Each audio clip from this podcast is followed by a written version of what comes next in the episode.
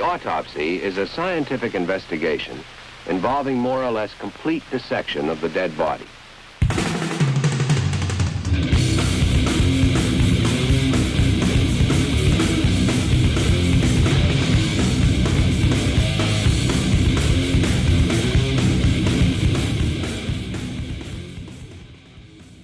Bienvenidos a nuestra primera autopsia en Leviatán Podcast. Yo soy Carlos Rodríguez Duzán, el forense encargado de este y muchos más procedimientos.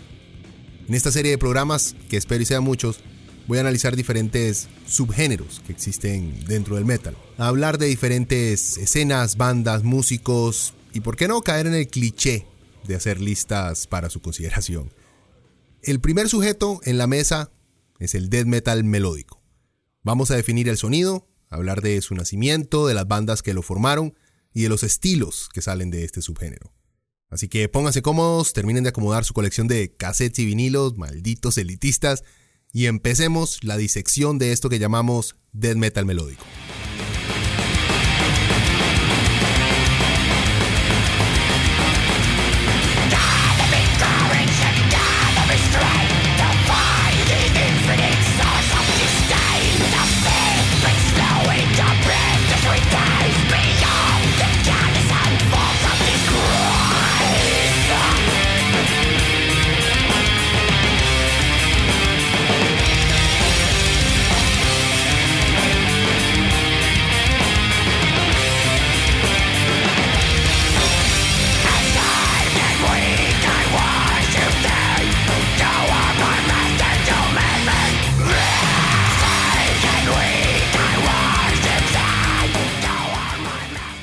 Comenzamos con algo no tan conocido, pero que contiene toda la esencia del tipo de música del cual vamos a hablar. Eso que están escuchando es la ya desaparecida banda sueca Sacrilege. La pieza es Summon the Masses and Walk Through the Fire, del disco The Fifth Season, lanzado por la también desaparecida disquera sueca Black Zone Records en 1997. Dato curioso, a quien escuchan en las voces y batería es a Daniel Svensson, quien después de este disco pasaría a formar parte de la legendaria banda In Flames. Lamentablemente hace poco Daniel, bueno, ya no hace poco, hace tiempito Daniel dejó In Flames. Sin embargo, el sonido de Sacrilege se mantiene tan vigente como lo fue a finales de los 90. Escuchemos un poco más para irnos aclimatando a ese sonido de Gotemburgo.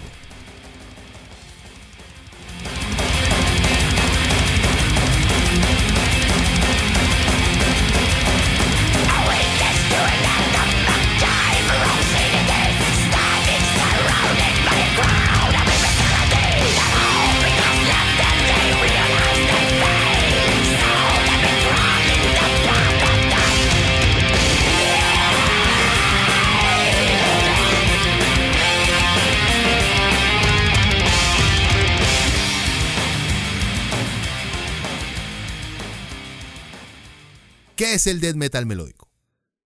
El death melódico es un subgénero del heavy metal, es la mezcla entre dos estilos de metal. En lo personal prefiero decir metal que en español metal, porque es un subgénero musical y no un elemento químico, pero en fin, díganle como quieran. Los estilos que lo conforman en su más pura esencia, por así decirlo, son la nueva ola de heavy metal británico, en inglés New Wave of British Heavy Metal, la mayoría lo abrevia y lo, pronuncia Nuwabum. Más death metal, o sea, death metal tradicional. El death melódico es también conocido como sonido de Gotemburgo por la ciudad que vio nacer la escena, en inglés Gothenburg Sound. Me escucharán también decir mellow death por pura costumbre. Podemos decir que este subgénero fue el desarrollo natural de un grupo de músicos que gracias a las circunstancias y debido a sus influencias, buscaron una manera de crear un sonido auténtico, mezclando dos ramas del metal, uno que los inspiró de muy jóvenes y la otra que estaba en pleno desarrollo. Características del sonido. Empecemos por los instrumentos. Las guitarras son pesadas, con un sonido muy auténtico, muy sueco, por lo general tienen una distorsión que primero fue implementada por bandas que tocaban death metal clásico como Nihilist y Dismember. Ese sonido fue alcanzado gracias a un simple pedal, el HM2 de Boss, y la creatividad de músicos como Leif Kusner, que en paz descanse y de Dios goce, diría mi mamá. Escuchemos un poco a lo que me refiero. Van a escuchar pequeños segmentos de guitarra de las siguientes bandas, de At the Gates, seguido por Dismember, Nihilist y terminamos con Unleashed.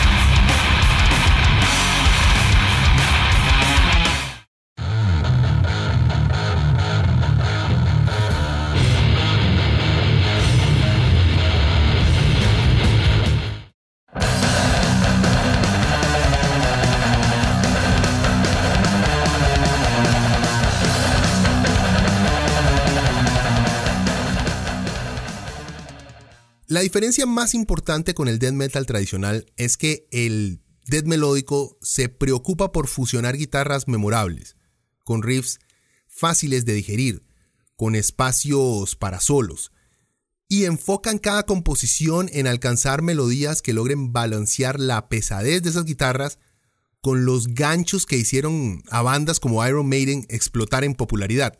Las baterías son veloces, contundentes y con ocasionales blast beats. También existe mucha presencia de teclados y voces limpias en el sonido actual, cosa que no fue así en sus inicios. En resumidas cuentas, el death metal melódico busca rescatar las gloriosas guitarras y ritmos de los grandes del New Album y añadirle esa brutalidad que el maestro Chuck Schuldiner le dio al death metal. La voz. Una de las características fundamentales del metal extremo por metal extremo me refiero a todo subgénero como death, black, thrash, grindcore. Es la voz.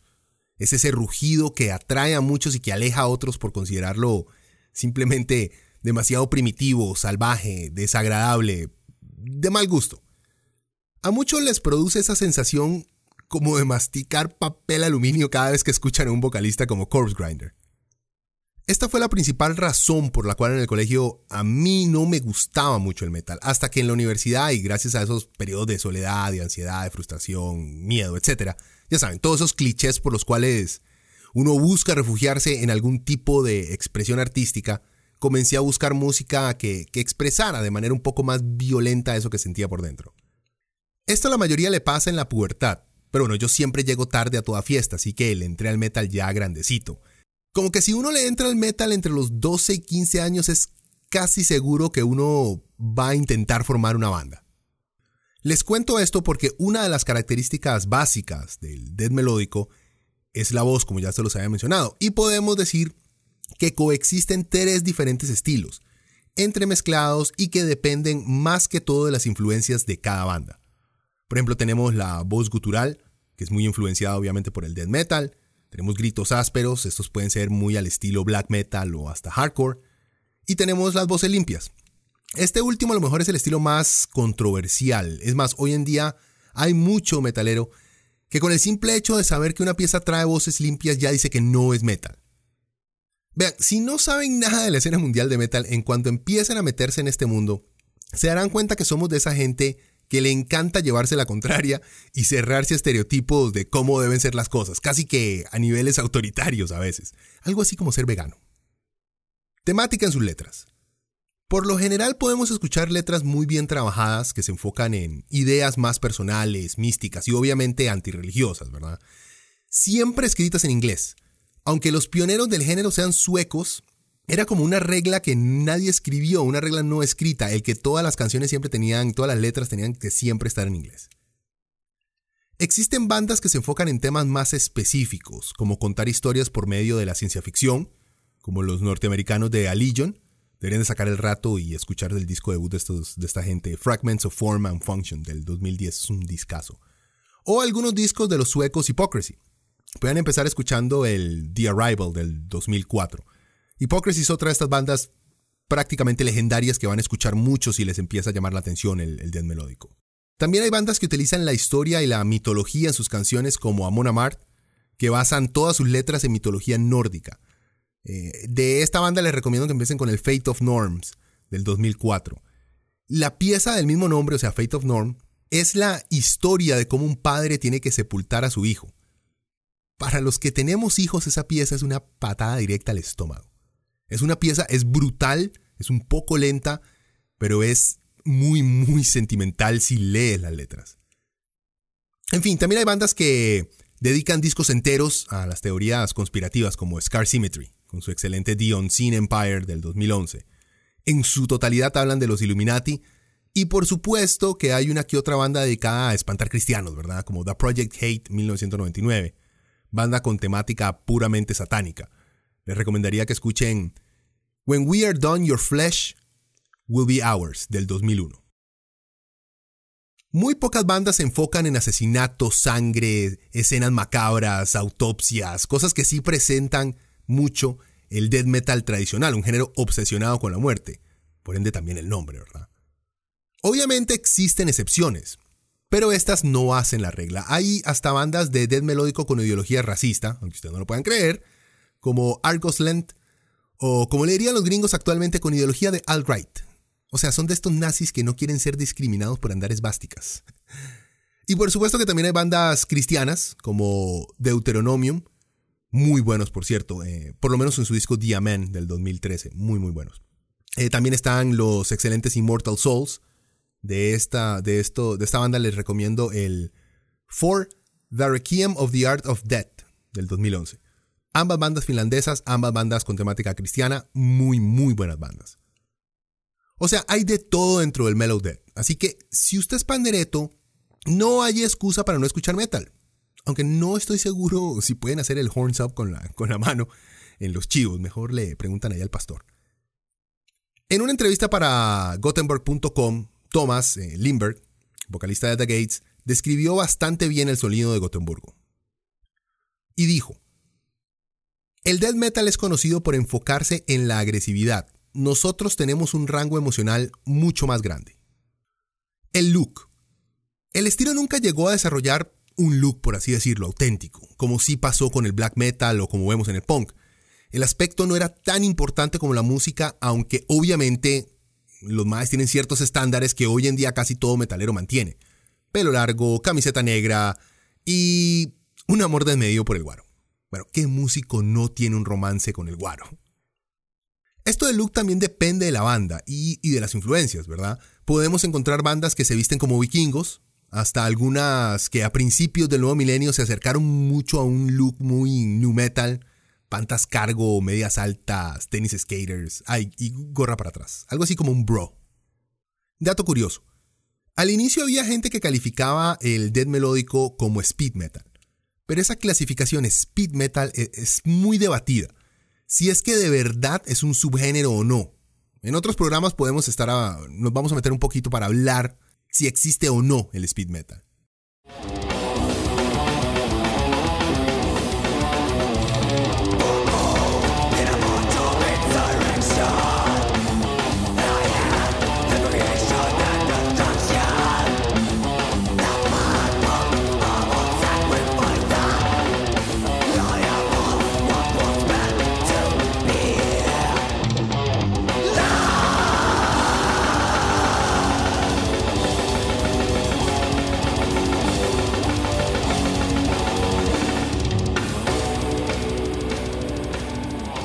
Lo que están escuchando es Eucharist, otra banda sueca nacida en los 90 La canción es March of Insurrection del disco A Velvet Creation, lanzado por la disquera sueca Wrong Again Records en 1993. Un disco interesante. Los Madden manejan tiempos poco ortodoxos y mucho elemento progresivo. El baterista de Eucharist es Daniel Erlandson, actual batero de Arch Enemy y quien también tocó con los legendarios Carcas. Y por si no fuera poco, eh, su hermanillo Adrian Erlandson es el batero de The Gates y The Hunted. O sea, estos más son leyendas del metal.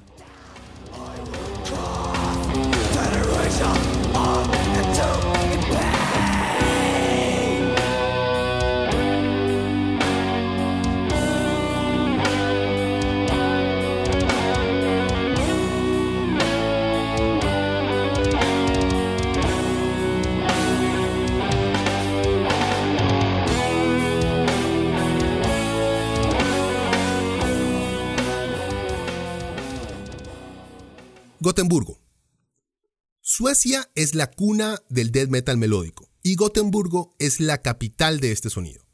Por algo uno de los nombres con los que se le conoce al género es sonido de Gotemburgo.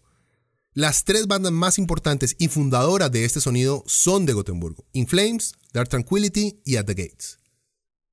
Hablemos un poquito más de esta ciudad, Gotemburgo. Es la segunda ciudad en importancia y tamaño en Suecia, fue fundada en 1621, o sea, tiene unos 397 años desde su fundación. Una ciudad bastante vieja, pero relativamente joven cuando la comparamos con otras ciudades de la región. Por ejemplo, con Estocolmo, que fue fundada en 1252. Copenhagen, la capital de Dinamarca, que fue fundada por ahí del siglo XI, al igual que Olso, la capital noruega. En lo que respecta a la historia del metal mundial, Gotemburgo y la capital, Estocolmo, se tiene una fuerte rivalidad, siendo Estocolmo una de las ciudades más importantes para el death metal clásico. Tanto así que después de Florida, Estocolmo puede ser considerada una de las ciudades con el mejor death metal mundial, produciendo bandas como Nihiles, que después se convirtió en Entomb, Carnage, Tiamat, Tiamat antes de que se volvieran todos a Vanguard los más, Dismember, Grave y Unleashed. Gotemburgo es un puerto de unos 572 mil habitantes, más o menos eso era lo que tenían en el 2015. En los 90 era de aproximadamente unas 433 mil personas. O sea, la ciudad en los 90 tenía casi que la misma población que toda la provincia de Heredia tiene hoy día. Los maes también viven con temperaturas que llegan por debajo a los 0 grados centígrados entre diciembre y marzo y lo máximo que llega es como a 22-25 grados en verano. Dato curioso, Gotemburgo tiene la población universitaria más numerosa de Escandinavia. Por Escandinavia me refiero a Noruega, Suecia y Dinamarca. Lo que nos indica que la gran cantidad de músicos que se produce en la región también llegan a tener una escolaridad bastante elevada, o por lo menos nos demuestra que el metal es muy atractivo para estudiantes universitarios. La escena de Gotemburgo era bastante pequeña a inicios de los 90, por lo que se podría decir que casi toda banda conocía y era amiga de otra banda que estaba tocando el mismo o similar sonido.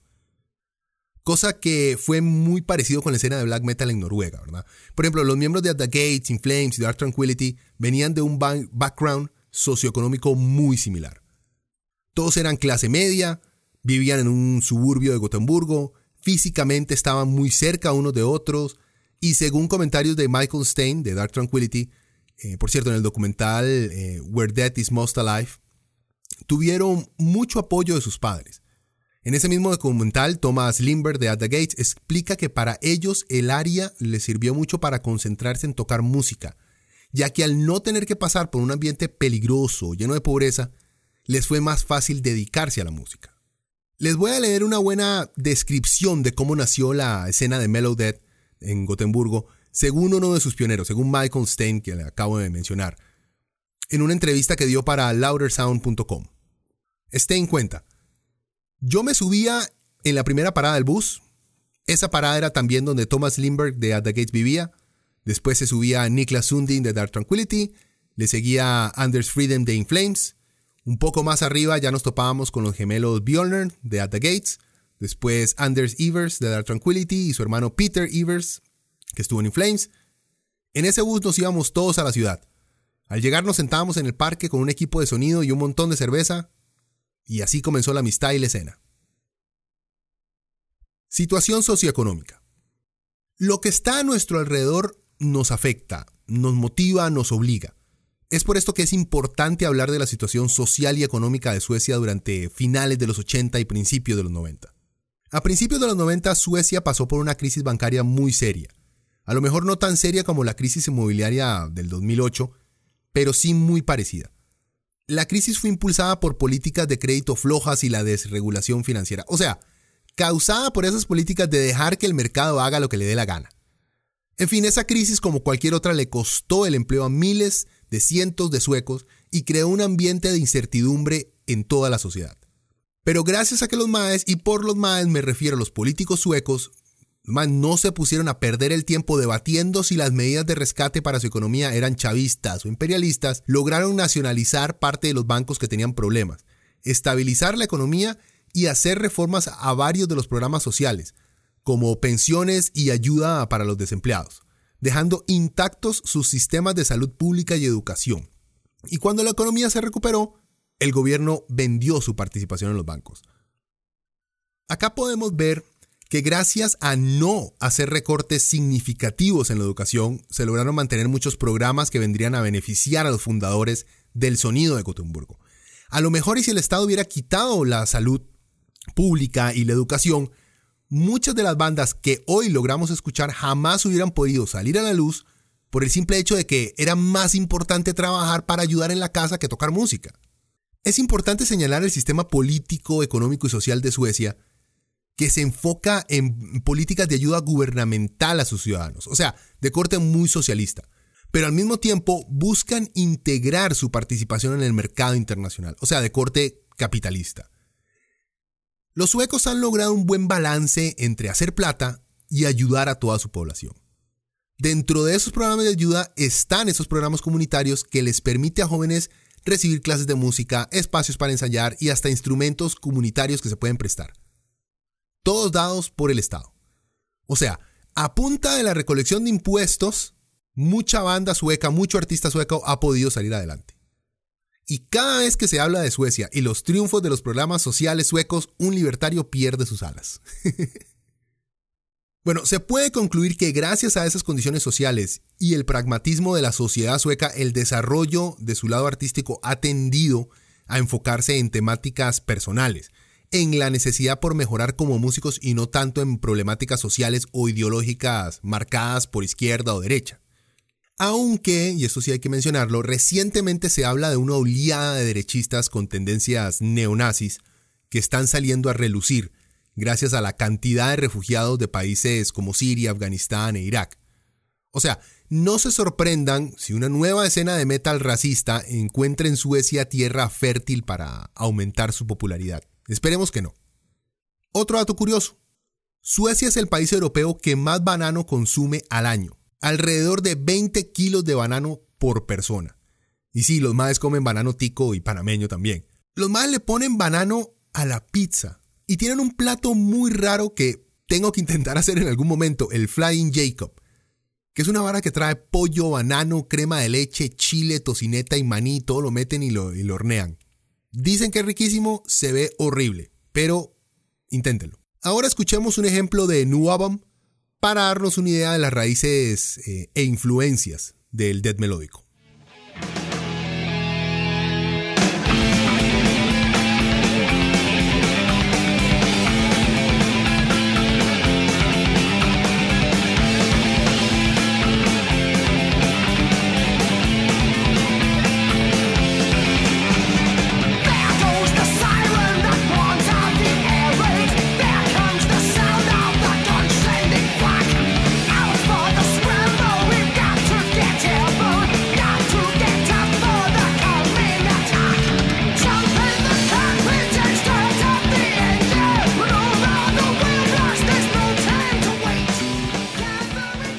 Hay mucha presentación que hacer. Eso que están escuchando es Iron Maiden, a lo mejor la banda más influyente en el mundo del metal. La canción es Aces High, una de mis favoritas, que viene dentro del disco Power Slave, lanzado por la disquera británica EMI Capital Records en 1984. Sin duda mi disco favorito de la legendaria banda. Disco que fue grabado a punta de daiquiris de banano en las Bahamas, según cuenta el vocalista Bruce Dickinson.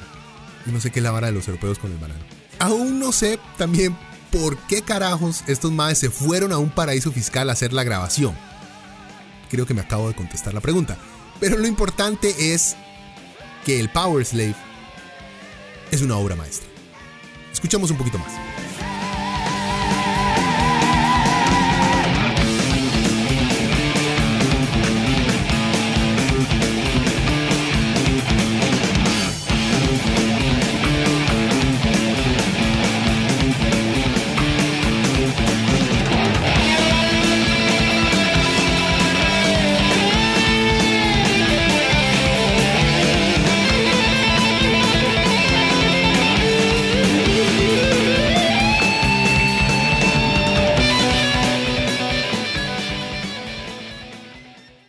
Aporta el New Wave of British Heavy Metal?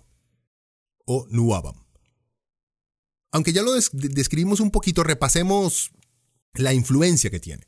El primer punto es ese ataque con dos guitarras, esas melodías pegajosas, esa velocidad. Muchos, si no es que todos los músicos que iniciaron el sonido de Gotemburgo eran fans y fueron inspirados por Maiden. También por Motorhead, también por King Diamond y por Judas Priest, las principales bandas metal durante los 80 Así que esas guitarras melódicas eran muy difíciles de olvidar. Obvio, para gente que hoy en día solo escucha Carol Decapitation o Cannibal Corpse, Maiden es lo más radio friendly que hay pero en la década de los 80 era de los sonidos más pesados que existían. También tomemos en cuenta que hoy en día mucho metalero que creció escuchando nada más death y black metal escucha new album, escucha heavy metal clásico y no lo considera como metal porque están acostumbrados ya a ese metal extremo. Pero hay que recordar que el metal no nació con voces guturales. Así que respetemos un poquito, carajo. Claro, hay que tener en cuenta que el thrash metal estaba pasando por su mejor momento en los 80, me refiero.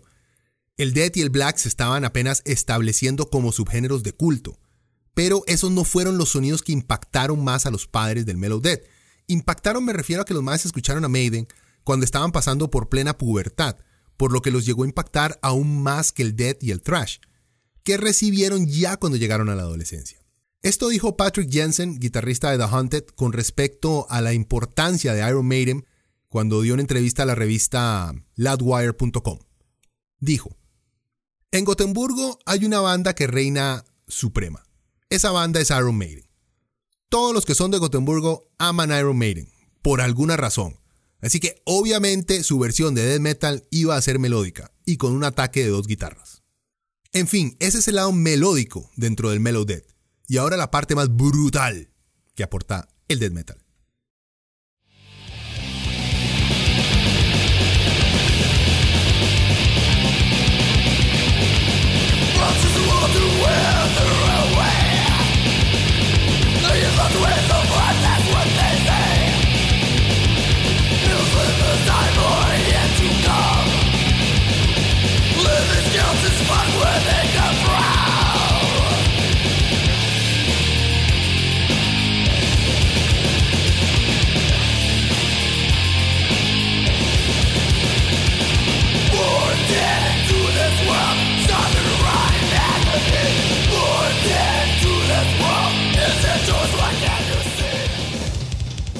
Eso que están escuchando es Death, el estilo y el nombre de la banda también. La banda que de manera indiscutible le dio forma al death metal. Y esas voces son por lo tanto las del padre del death metal, Chuck Schuldiner. La canción es Born Dead del disco Leprosy, lanzado por la ya desaparecida disquera norteamericana Combat Records en 1988. Tengo que admitir que nunca me gustó esta banda, que nunca me gustó Dead siempre la encontré muy poco accesible y confusa. Pero aunque a uno no le guste la música de Schuldiner, y creo que estoy en la minoría, jamás me atrevería a negar la importancia que esta banda tuvo para el sonido del metal mundial. Además, si uno saca un rato, se mete a YouTube y busca entrevistas con Chuck, uno se da cuenta de lo buena gente que eres mar. Leprosy no solo fue un disco que marcó un camino más claro para el metal extremo de Schuldiner, sino que le dio la oportunidad al legendario productor Scott Burns de mostrar la habilidad que tenía para producir un sonido auténtico. Este disco puso a Burns en el mapa del metal y atrajo a otras leyendas a querer grabar con él, bandas como Terrorizer, Suffocation, Sepultura, Obituary, Napalm Dead y muchas más.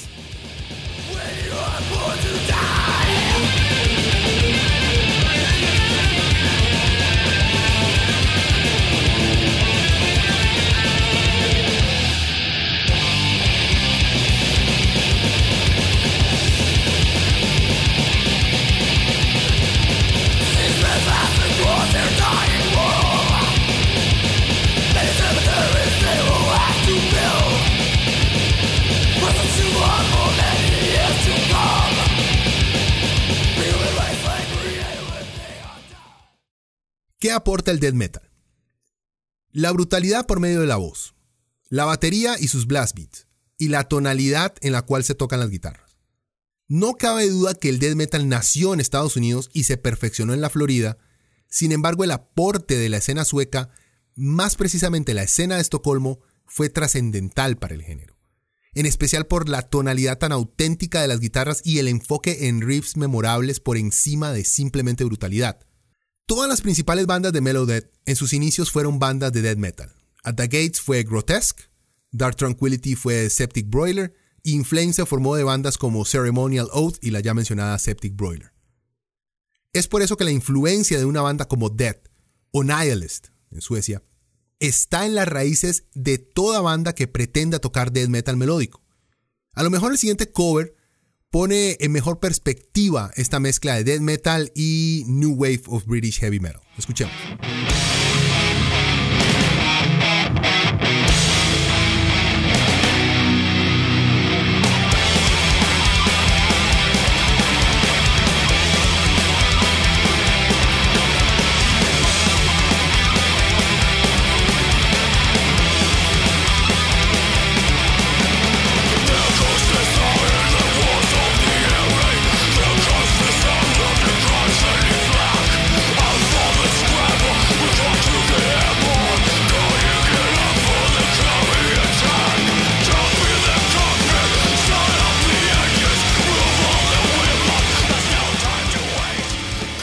Eso es Arch Enemy, tocando un cover de la excelente pieza Aces High que escuchamos hace pocos minutos. La canción viene dentro del disco Wages of Sin, lanzado en el 2002 por la disquera alemana Century Media, que hoy en día le pertenece a Sony Music. O sea, puro este El disco se lanzó oficialmente en el 2001 y es el debut para la ya desaparecida Angela Gozo, como la nueva vocalista de la banda. Pero esta versión del 2002 trae un disco extra con covers y piezas en vivo con el antiguo vocalista Johan Liva, que a mi parecer ha sido el mejor vocalista que ha tenido la banda. Aunque Ángela, con su presencia y su carisma, se ganó el puesto sin mucho esfuerzo.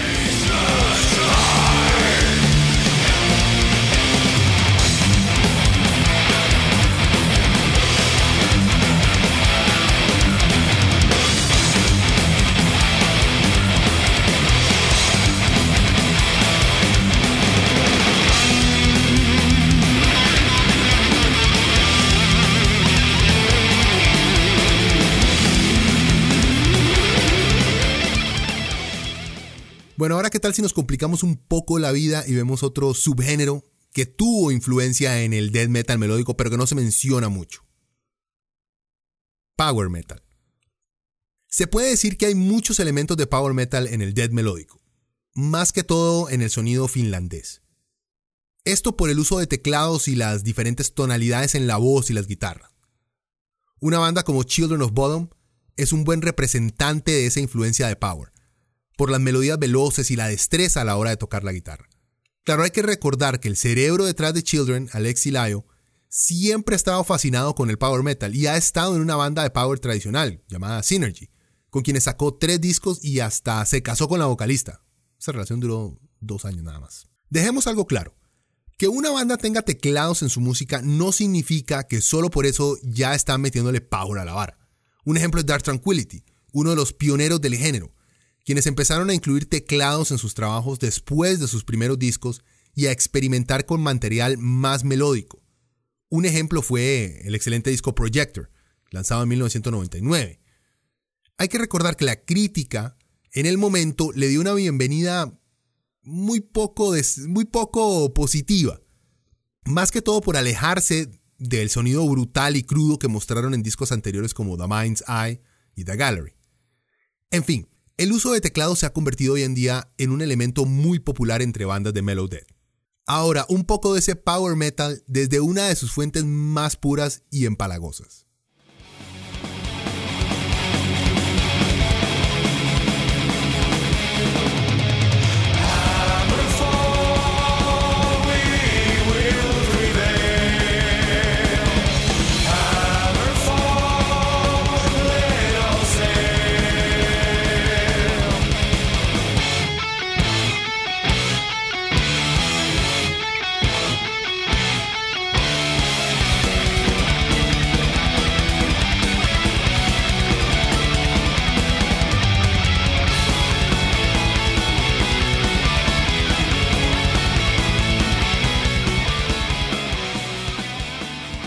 La pieza es Hammerfall de la legendaria banda sueca por el mismo nombre, Hammerfall, y causa además de un pleito entre puristas que ven al power metal como un subgénero muy suavecito, como para ser considerado metal de verdad. Yo no soy de eso, por cierto. El disco es Glory to the Brave, lanzado por la disquera alemana Nuclear Blast en 1997. Hammerfall es la perfecta evidencia que existe para ligar al death melódico con el power. No porque la banda tenga rasgos de death metal, sino por el simple hecho de que muchos de los pioneros del death melódico tocaron en esa banda en algún momento.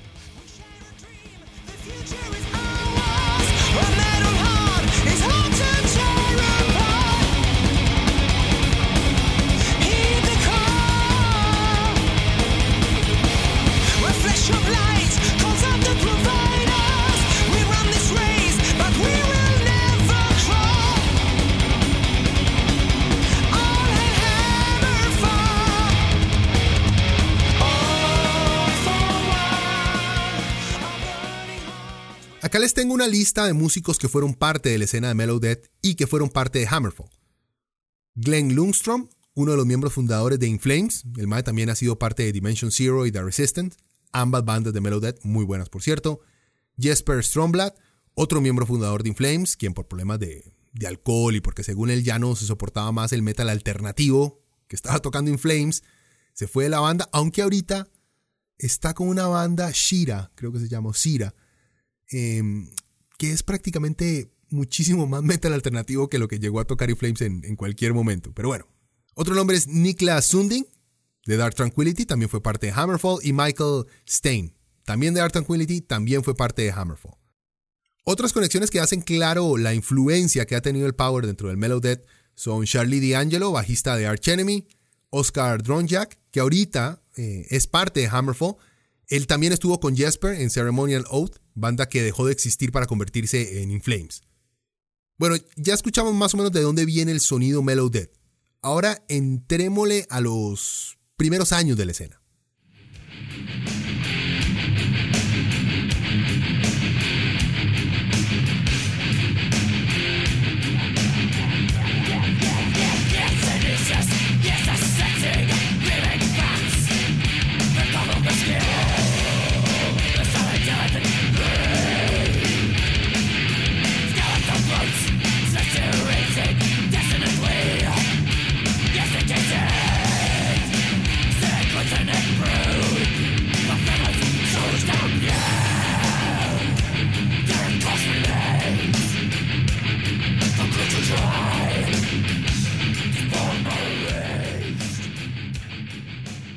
Están escuchando a uno de los padres del death metal melódico, los británicos Carcass.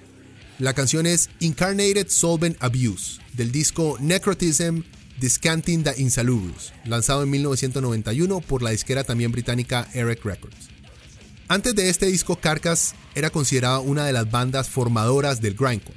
No me atrevo a decir que fundadora, ya que antes de ellos eh, estuvieron por ahí Terrorizers y Napalm Death.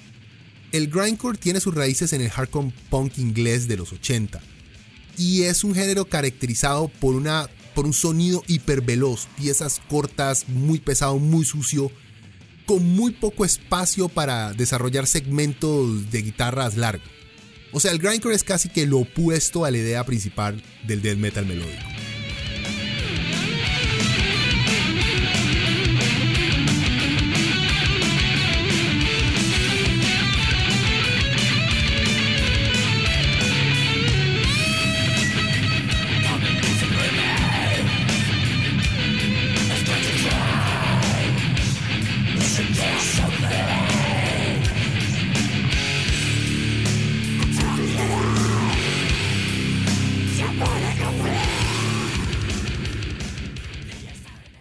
El nacimiento del sonido. En 1989 y 1990, varias bandas comenzaron a incorporar elementos melódicos, sinfónicos, atmosféricos a su death metal tradicional, pero la mayoría lo hacían solo con el fin de experimentar en su crecimiento como músicos, no con el afán de crear un nuevo sonido. Una de esas bandas es la que acabamos de escuchar y Necrotism es uno de esos discos que tiene elementos experimentales, pero que no define un sonido en específico. Sin embargo, ya se puede escuchar las melodías tan características que llevarían a Michael Amott a formar Arch Enemy en 1996 después de que dejara Carcass. Ese disco de Carcass aún estaba en proceso de transformar el sonido de la banda inglesa de un grindcore death metal a un melodic death metal. Transformación que vamos a escuchar claramente en su siguiente y muy buen disco, Hard Work, de 1993. Creo que podemos tranquilamente decir que Necrotism, aunque no fue un disco de Mellow Death, sí traía varias piezas que pueden ser consideradas Mellow Death. Yo no consideraría a Carcass como una banda de death melódico, porque la verdad su siguiente disco, Swanson, en 1996, después del Hard Work, fue un death and roll que sonaba mucho más a lo Entomb, a lo que Entomb, perdón, estaba haciendo. Y bueno, su excelente Surgical Steel que lanzaron en el 2013, hace poco, como que siguió esa línea de meterle rock a la mezcla de death metal, por lo que nunca pondría Carcass como una banda de mellow death, sí como una influencia, sin duda. Bueno, aunque Carcass haya dado los primeros pasos hacia un death metal que incorpora sonidos más melódicos, no fue sino hasta que la banda sueca At the Gates lanzara su primer disco, The Red in the Sky is Ours, en 1992, que el nacimiento de un nuevo género comienza a concretarse. El sonido aún era bastante crudo y tardaría un par de discos más para alcanzar ese sonido melódico similar a lo que ya había hecho Carcas. En ese periodo entre el 90 y el 93 hubieron varias bandas que se destacaron por experimentar con elementos melódicos, de las que podemos mencionar Dark Tranquility, Ceremonial Oath, Eucharist, At the Gates, In Flames, Unanimated, Amorphis, Age of Sanity, Sentence, estas son solo algunas de las bandas que comenzaron y se destacaron en ese primer periodo de desarrollo. Obviamente, hay bandas en esta lista que tomarían un rumbo muy diferente y no llegarían nunca a sonar como una banda de death melódico. Un ejemplo es Amorphis y Sentence.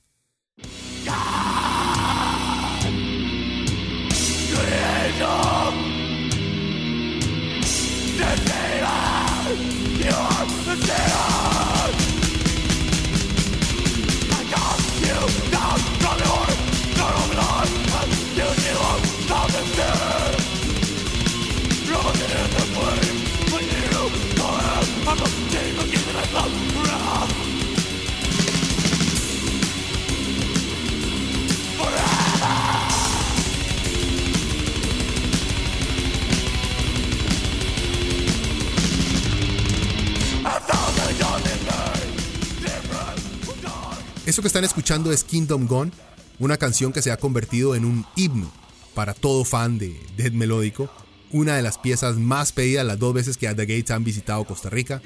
Esa canción viene en el disco The Red in the Sky is Ours, que acabamos de hablar, lanzado por la disquera británica Death Records en 1992. Este disco no vendría a definir el sonido final que alcanzaría The Gates, pero sí marcó un inicio más experimental a la manera de de fusionar diferentes elementos dentro del death metal más tradicional. Violines, tonalidad de la voz, velocidad de las guitarras que frenéticamente pasaban de un riff a otro y una atmósfera black metal que no perdía la necesidad de buscar ritmos comprensibles. Este disco es el más difícil de digerir de At the Gates, pero es el más experimental y es un esfuerzo muy valiente por encontrar un sonido propio.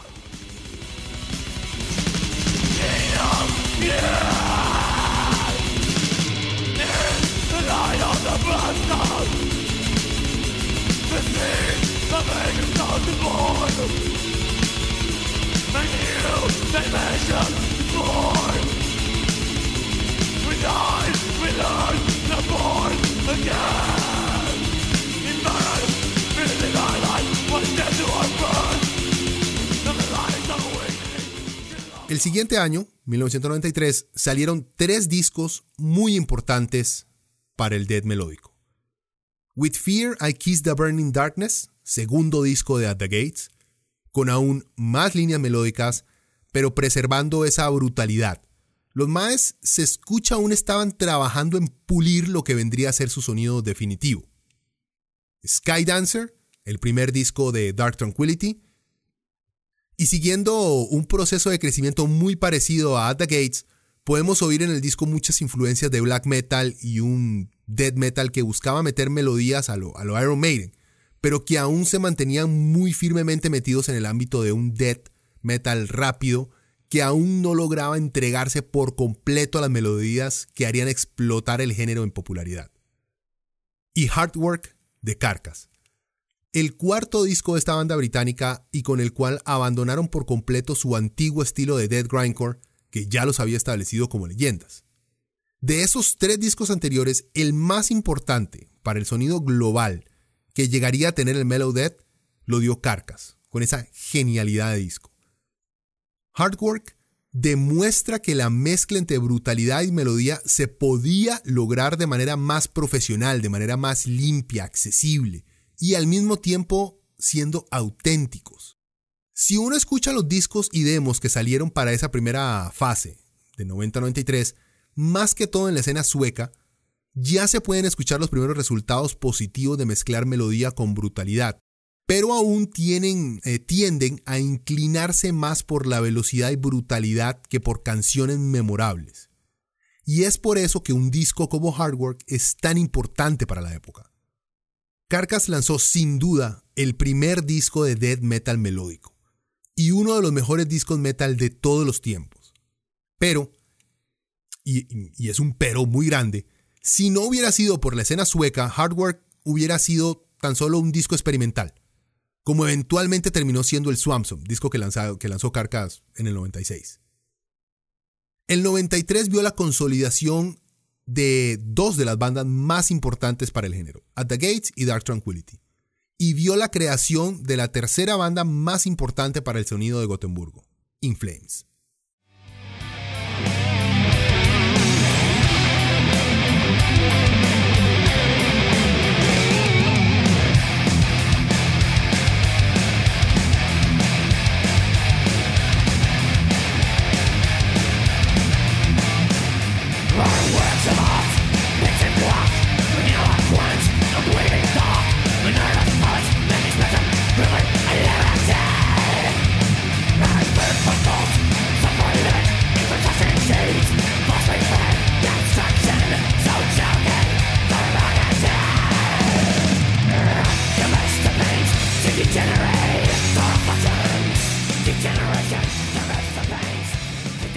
Eso es Carcas, de la que tanto les he estado hablando. La canción es Hard Work, del disco por el mismo nombre, lanzado por la disquera británica Eric Records en el 93. Hard Work es hoy en día el disco más reconocido de la banda. Obviamente esto le ha significado que mucho purista le declarara la guerra a esta producción por el solo hecho de haber alcanzado reconocimiento mundial. Pero así es la escena. Carcass logra con esta producción marcar un camino muy claro a seguir. Mientras que en Suecia la escena de Gotemburgo ya estaba adquiriendo fuerza en el underground, aún muchas bandas se aferraban a mezclar death con black metal, con una que otra línea melódica a lo heavy metal, pero aún no se atrevían a sumergirse en esas guitarras tan Iron Maiden que vendrían a distinguir al género. Y es ahí donde Carcass llega a demostrar que la brutalidad no tiene por qué perderse si se logra incluir líneas melódicas, coros comprensibles y tiempos pegajosos a un disco metal.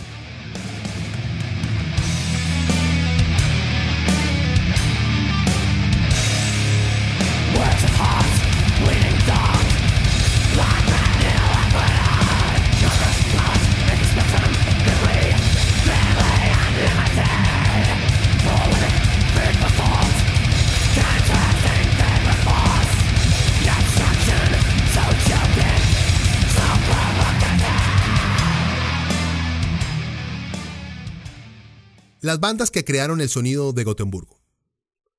Toda escena está conformada por un pequeño grupo de aficionados y de bandas. Y el death melódico no es la excepción. Así que para hablar sobre la cuna del género tenemos que hablar sobre las principales bandas y las conexiones que existen entre ellas. Aprovechando, también me gustaría presentarles lo que podemos denominar el Big Four, o los cuatro grandes, del death metal melódico. Sabemos que las principales tres bandas se les ha denominado la Trinidad del Mellow Death, que son In Flames, Dark Tranquility y At the Gates. Pero me gustaría incluir una banda más que creo y merece estar entre las principales bandas que lograron definir el sonido de este subgénero. Arch Enemy. Entonces vamos a hablar un poco de cada una de estas bandas, enfocándonos en señalar las relaciones que tienen con otras bandas del mismo estilo, y de paso escuchamos un ejemplo del material que hayan producido con alguna de sus alineaciones definitivas. O sea, nada de Inflames con otro vocalista que no sea Anders Freedom o Dark Tranquility sin Michael Stein en la voz. Empecemos por Dark Tranquility. Nació de la defunta Septic Broiler, que por alguna razón su logo tenía una cara de un pato Donald o Darkwing Dog, pero con pelo largo. Los más tenían como 15 y 16 años, así que empezaron bien carajillos. No hay que juzgarlos tan fuertemente por esa terrible decisión de diseño gráfico. Que lo más seguro y como muchas bandas de su edad simplemente lo diseñaron mientras estaban en alguna clase en el cole ahí, en el cuaderno o en el pupitre. Bueno, Septic Broiler duró un año, del 89 al 90, y tocaron death metal. En 1991 nace Dark Tranquility con la misma alineación que Septic Broiler. Esta es la primera alineación de Dark Tranquility. Anders Freedom en la voz, Niklas Sunding en las guitarras, Michael Stein en las guitarras y haciendo voces también, Martin Hedrickson en el bajo y también guitarra acústica y Anders Hibbard en la batería. La banda ya cuenta con 11 discos de estudio en sus 26 años de carrera. Tuve la suerte de escucharlos acá en Costa Rica en el 2005, promocionando su increíble disco Character. Lamentablemente en ese chivo como que muy poca gente llegó, mal para la organización, pero una experiencia increíble para los que llegamos. Stein es el más increíble como frontman. Dark Tranquility para mí ha sido la banda más constante, la más estable de este Big Four. Los más no han tenido cambios muy drásticos en su sonido, sino más bien han seguido una línea progresiva que los ha llevado a mezclar melodías con esa ferocidad con la que empezaron. De sus últimos cinco discos solo han tenido uno aburrido, ni siquiera malo, solo aburrido, el Construct, lanzado en el 2013. El núcleo de Stein, Sundin y Hibbard se han mantenido a lo largo de su carrera. Lástima que perdieron hace poco a Martin Hendrickson. El más jaló porque dijo que simplemente ya no tenía ganas de tocar música. Muchas veces eso tiene mucho que ver con, con tener que chiviar tantas veces eh, promocionando un disco, pero bueno, es una especulación. A mediados de su carrera fueron muy experimentales, por ejemplo Projector del 99, Haven del 2000, pero a pesar de las críticas, los más siguieron adelante, incluyendo voces limpias, teclados y más melodías. Lo que resultó en lo que para mí es su mejor disco, Damage Done, en el 2002. Uno de esos discos que no tiene pieza mala.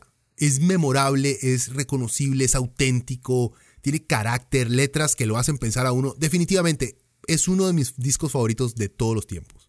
También deberían escuchar el Projector, con el paso de los años ese sonido más melódico, melancólico y depresivo ha envejecido de muy buena manera. Es difícil decir cuál ha sido su peor disco, pero la verdad, a mí su primer álbum, Sky Dancer, lanzado en el 93, no me llamó para nada la atención. Lo encontré aún muy lleno de death metal y con atmósferas muy sucias, muy poco refinado a la hora de enfocarse en las melodías. Escuchemos un pequeño ejemplo del segundo álbum de la banda, con Stein ya en la voz.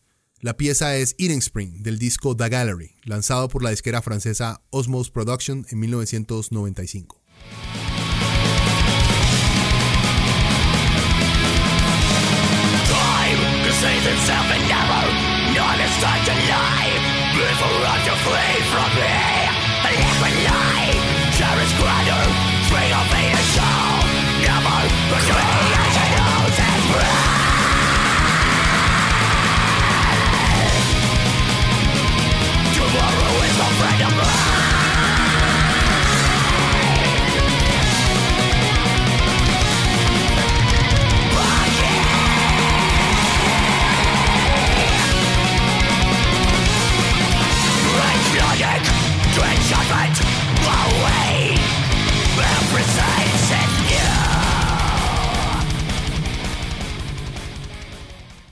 Pasamos ahora a hablar de Inflames. La banda nace en 1990, creación de Jesper Stromblad y una rejunta de músicos de diferentes bandas, muchos con los cuales Jesper crearía otros proyectos. El MAE nunca se ha podido quedar quedito. La alineación que tenían cuando lanzaron su primer disco, el Lunar Strain, en 1993, es la siguiente. Jesper Stromblad en las guitarras, la batería y el teclado, Glenn Lundstrom en las guitarras, Carl Nanslund en las guitarras y Johan Larsson en el bajo. Como vocalista tuvieron a Michael Stein de Dark Tranquility, pero solamente como invitado. Jesper también fue uno de los fundadores de Ceremonial Oath. Deberían, por cierto, escuchar el disco Carpet. Es bastante bueno, es una muestra de un puente entre death metal tradicional y los inicios de Mellow Death. Y también ha tocado con gente como Alexi Layo en uno de, eh, los iconos del death metal melódico finlandés, Children of Bodom, ya les había contado, en el proyecto este de Power Metal que ya no existe en Synergy. In Flames ha tenido tres vocalistas, a lo mejor solo ha tenido un vocalista fijo en Anders Frieden. Pero también tuvieron a Michael Stein, como les dije, para el demo del 93 y Luna Strain, y a Henke Force, que les hizo voces en el 94 para un EP Subterranean. Ese Mae sí como que desapareció del mapa, aunque tiene una banda, Dawn, bastante buena. Es una mezcla entre death y black melódico, muy atmosférico. Vale la pena escuchar. De este Big Four, In Flames es mi favorita. E irónicamente la única que no he podido ver en vivo. Y también es la más controversial, la que más odia genera eh, por fans de otros estilos. Yo comencé a escuchar death metal melódico porque pirateé sin querer el disco Root to Remain en el 2002. Y no es que pirateé por error, no, sí quería piratear algo, pero no quería piratear In Flames. En fin, me topé un par de piezas de la banda, me fascinaron, busqué el disco entero, lo compré y desde ahí me he tenido que chupar todas las críticas que recibe In Flames cada vez que lanza un disco. A In Flames se le dice que toca hoy en día, ¿verdad? Nu metal, rock alternativo, bueno, todo género que en teoría debería insultar a un metalero. Lo extraño es que aunque los críticos odien su nuevo estilo, las reseñas que le dan a sus discos son siempre muy decentes, no excelentes, pero extrañamente uno lee la reseña y los despedazan. Pero uno ve el rating que le dieron al disco y casi siempre es bastante buena. Al parecer, lo que más hay con Inflames es un extraño sentimiento de haberse de haber sido traicionados por el sonido antiguo de la banda. En fin, en este momento la banda ha perdido a todos sus integrantes originarios, pero quedan Freedom y Bjorn Gelot dos de los maes que más tiempo estuvieron con la banda y que honestamente se ganaron el puesto de fundadores por la longevidad y porque gracias a ellos se definió el sonido de la banda. Aunque ese sonido le haya costado perder a Jesper, que honestamente fue el golpe más fuerte que ha recibido In Flames. Pero bueno, yo sigo soñando el día en que decidan reunirse o que por lo menos incluyan a Glenn Lundstrom dentro del mix de In Flames para ver qué, qué disquito nos sacan. Escoger el mejor disco de la banda para mí es muy difícil. Pero diría que si quieren oír death metal melódico del más puro, escuchen The Jester Race de 1996, con muchos elementos folk, con segmentos instrumentales de una impecable calidad de belleza y con melodías muy memorables. Si quieren escuchar un melodía más moderno, Clayman, lanzado en el 2000. La perfección en lo que respecta a composición por parte de la banda se nota cómo todos los instrumentos encajan de manera impecable para crear canciones imposibles de olvidar y se escucha un In Flames que ya ha logrado establecer un sonido muy característico con las melodías de Jesper y Bjorn, que siempre fueron el fuerte de la banda. El único disco que no deberían escuchar nunca, nunca, es A Sense of Purpose, lanzado en el 2008, el cual de verdad parece una búsqueda desesperada por un sonido amigable a los adolescentes del momento y con un arte gráfico infantil y ridículo. Odio ese disco. Aunque hay dos piecitas que sí he puesto en una que otra lista que voy escuchando ahí en el carro. Bueno, también ya no puedo escuchar más el Reroute to Remain porque lo quemé. No sé cuántas veces escuché ese disco cuando estaba en la U. Escuchamos un poquito de ese sonido temprano que hizo a Inflames una de las bandas suecas de mayor importancia para el género. La pieza es The Jester Race del disco con el mismo nombre lanzado por la disquera alemana Nuclear Blast en el 96.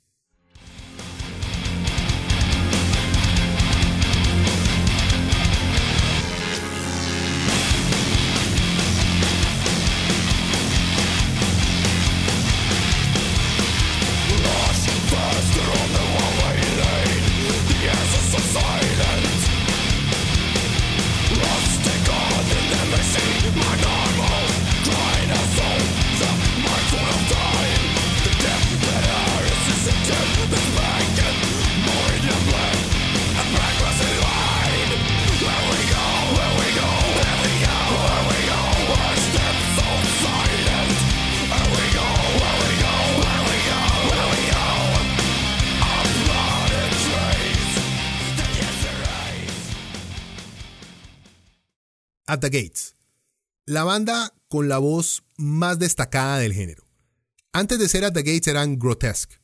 Los más usaban el cliché de ponerse nombres artísticos como toda banda de black metal que se respeta, carajo. Eh, sus nombres eran Insulter, Necrolord, Godspell, Virgin Taker, Offenser. Ese más Virgin Taker fijo, fijo era virgen. En fin, solo Thomas Lindbergh y Alf Benson de Grotesque siguieron con At the Gates. Su primera alineación fue Anders Bjorner, guitarra, Jonas Bjorner en el bajo, gemelos, Adrian Erlatsson, la batería, Alf Svensson en las guitarras y Thomas Lindbergh en las voces. At the Gates es el padre del death metal melódico, de eso no hay duda. Fueron los primeros en escribir y grabar los primeros discos con este estilo y porque tienen el mejor disco de todos los tiempos de Mellow Death, Slaughter of the Soul, en 1995. Disco que lo podemos poner a la par de otras joyas como Rust in Peace de Megadeth, Painkiller de Judas Priest, The Number of the Beast de Iron Maiden, hasta el Kill Em All de Metallica. Está en ese nivel. At the Gates se separó solo un año después de sacar su obra maestra, El Slaughter of the Soul. Las razones no son muy claras, pero en entrevistas recientes han dicho que lo hicieron simplemente porque no supieron manejar el hecho de tener que pasarla de tour en tour y como que no se soportaba mucho entre ellos. La verdad es que la separación de la banda ayudó mucho a la escena. Aunque no lo hayamos visto de esa manera cuando ocurrió, después de que la banda se separara, los gemelos Bjorner y el baterista Adrian Erlandson crearon The Haunted, otra excelente banda de Death, aunque con influencias de, de thrash mucho más marcadas y con uno de los vocalistas de mejor presencia que he visto, por lo menos en video, es Peter Dolby.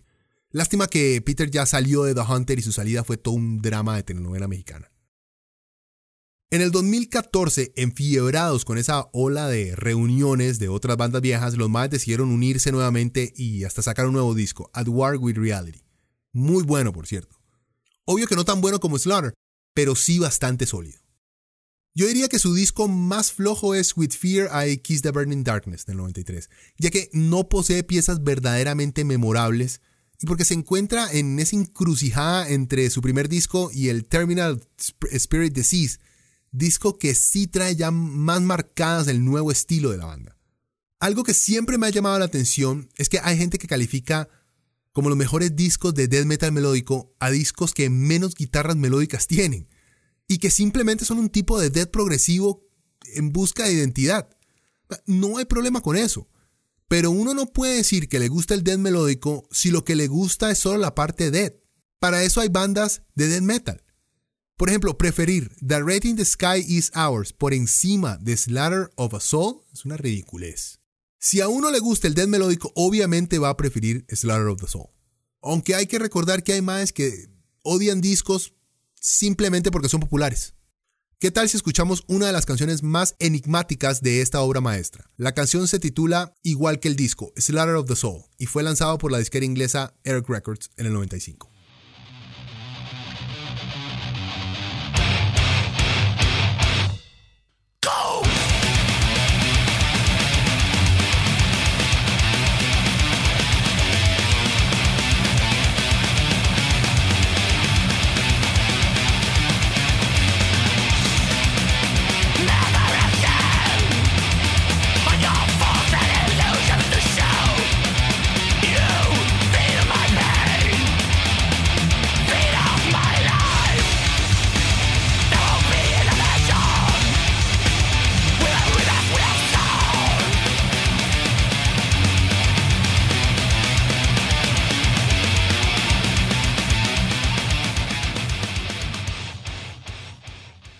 Arch Enemy.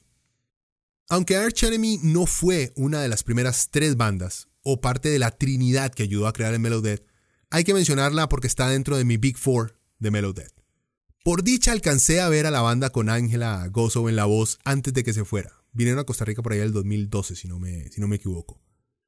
La banda fue fundada por Michael Amott después de su salida de Carcass. Empezó como un proyecto solista, pero el Mae rápido metió a su hermano menor Christopher en el proyecto, también muy buen guitarrista.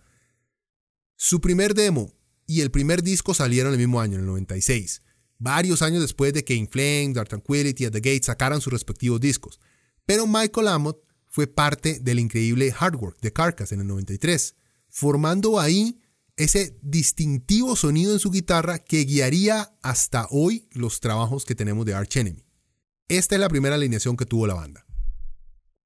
Johan Liva en la voz, Michael Amott en la guitarra y el bajo, Christopher Amott en la guitarra y Daniel Erlandson en la batería. Después de sacar su tercer disco en el 99, Burning Bridges, decidieron echar a Liva por supuestamente no tener una buena presencia en los conciertos. Era como aburrido el man a la hora de perform. Metieron a la que ya casi todo metalero logra reconocer como la vocalista más emblemática para la banda, la alemana Angela Gozo. Después de que esta madre jalara por querer enfocarse más en su vida personal, decidieron meter a la canadiense Alisa White Gloss, que venía de la banda Diagones. Banda que por cierto ha mejorado increíblemente luego de que Alisa jalara. Eh, traten de escuchar Eye of Providence y Five, discos del 2015 y 2016, muy buenos. Mejor disco, Wages of Sin 2001. Esta fue la introducción de Ángel a la escena mundial. Yo estaba muy pollo en eso del metal en esa época. Escuché el disco antes de saber que esos rugidos eran de una doña, lo que me llamó mucho la atención. Diría que su segundo mejor disco es el Burning Bridges, el último con Liva. El peor disco, War Eternal, del 2014. El primer disco con Alisa White Loss. Este que acaban de sacar hace poco, en el 2017, tampoco está como muy bueno que digamos. De estas principales cuatro bandas de death melódico, yo diría que la que posee el mejor talento bruto es Arch Enemy. Amot es un animal no solo para con la guitarra, sino para escribir riffs memorables. Erlatson es un monstruo en la batería. Vale la pena escuchar los solos que se echa este mae. Y Charlie D'Angelo es uno de esos bajistas que todo proyecto de superestrellas lo quiere tener. Vamos a escuchar Burning Angel, una de mis piezas favoritas de ese Wages of Sing lanzado por la disquera japonesa Toys Factory en el 2001. En este disco, Ángela está en su mejor momento. La furia en la voz demuestra las ganas que tenía por establecerse como una digna sucesora del IVA.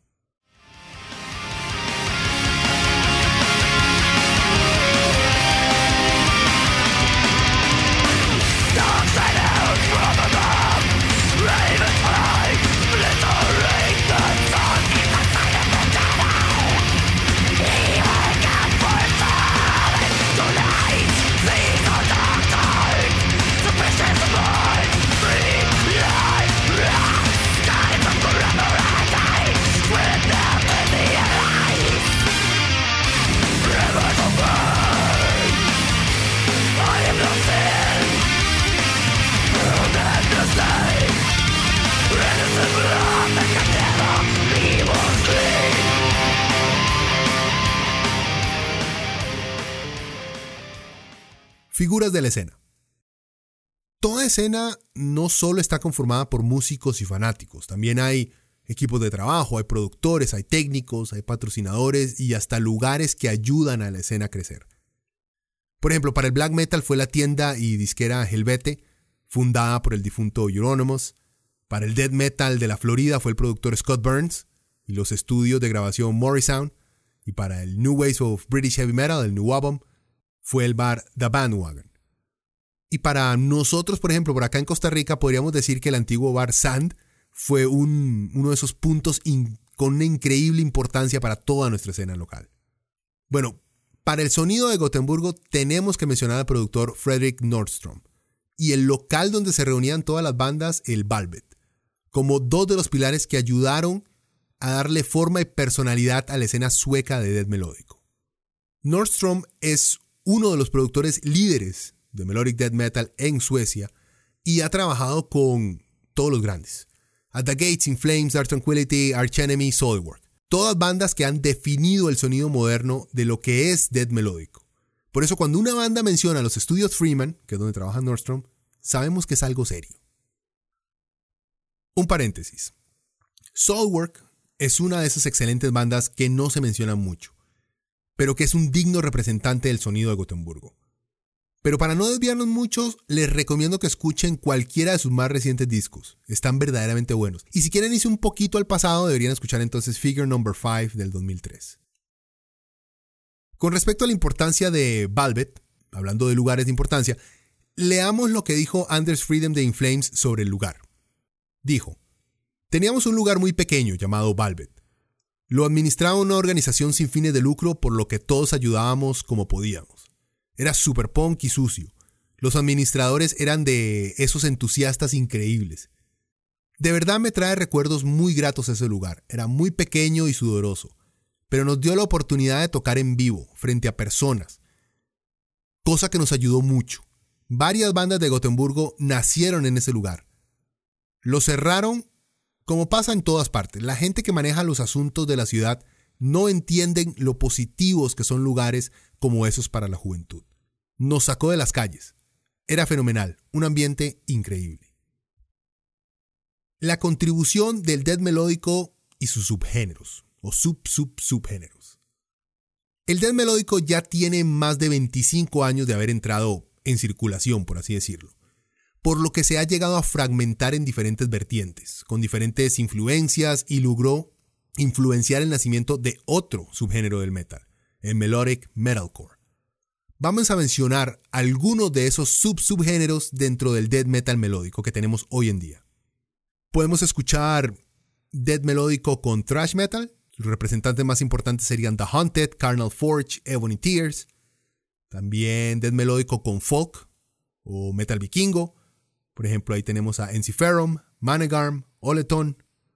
Tenemos death melódico con power metal, Children of Bottom, Calma, Skyfire, death melódico con death sinfónico, bandas como Winterson, Eternal Tears of Sorrow, Lothlorien, death melódico con black metal, Unanimated, Algion, Dawn y metalcore melódico o melodic metalcore, bandas como Trivium, Killswitch Engage, On Earth. En fin, casi todo, todo subgénero metal que existe hoy en día ha sido mezclado con death melódico.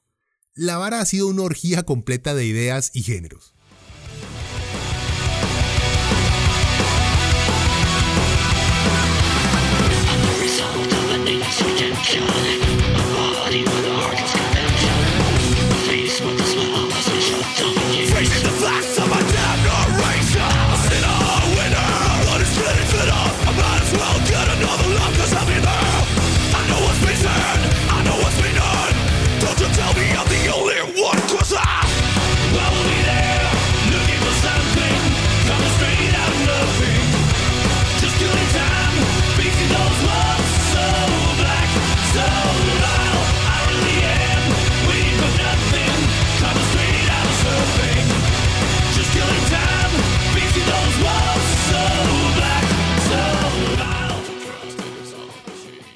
Podíamos terminar esta autopsia sin escuchar a Soderwork. Ese era Rejection Roll del disco Figure No. 5, lanzado en el 2003 por la disquera alemana Nuclear Blast. Soderwork no es de Gotemburgo, estos más son de Helsingborg. Sin embargo, han logrado hacer una carrera que se expande desde 1997 y han lanzado 10 discos, todos con una increíble calidad.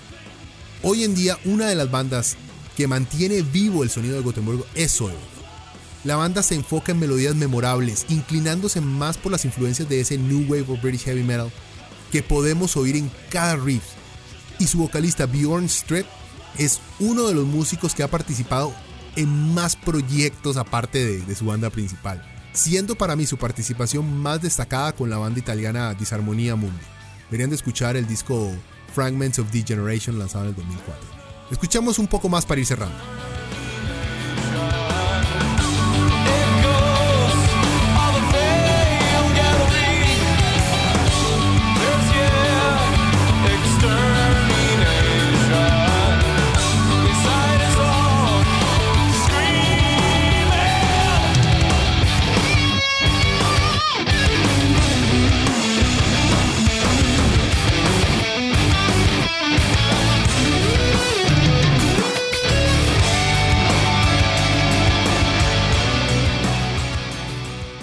El melódico alcanzó su mayor popularidad a finales de los 90 y casi logró meterse en el mainstream, por así decirlo, por ahí de principios del nuevo milenio.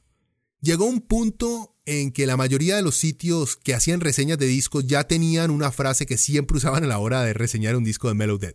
Y siempre decían, el saturado género, cosa que es comprensible, pero es bastante injusto también. Y para nada cierto si es que comparamos la cantidad de bandas que tocan death melódico, que tocaban death melódico, con la cantidad de bandas o proyectos de black metal que hay. En fin, el sonido de Gotemburgo llegó a ganarse por un momento una posición muy negativa dentro de la escena mundial.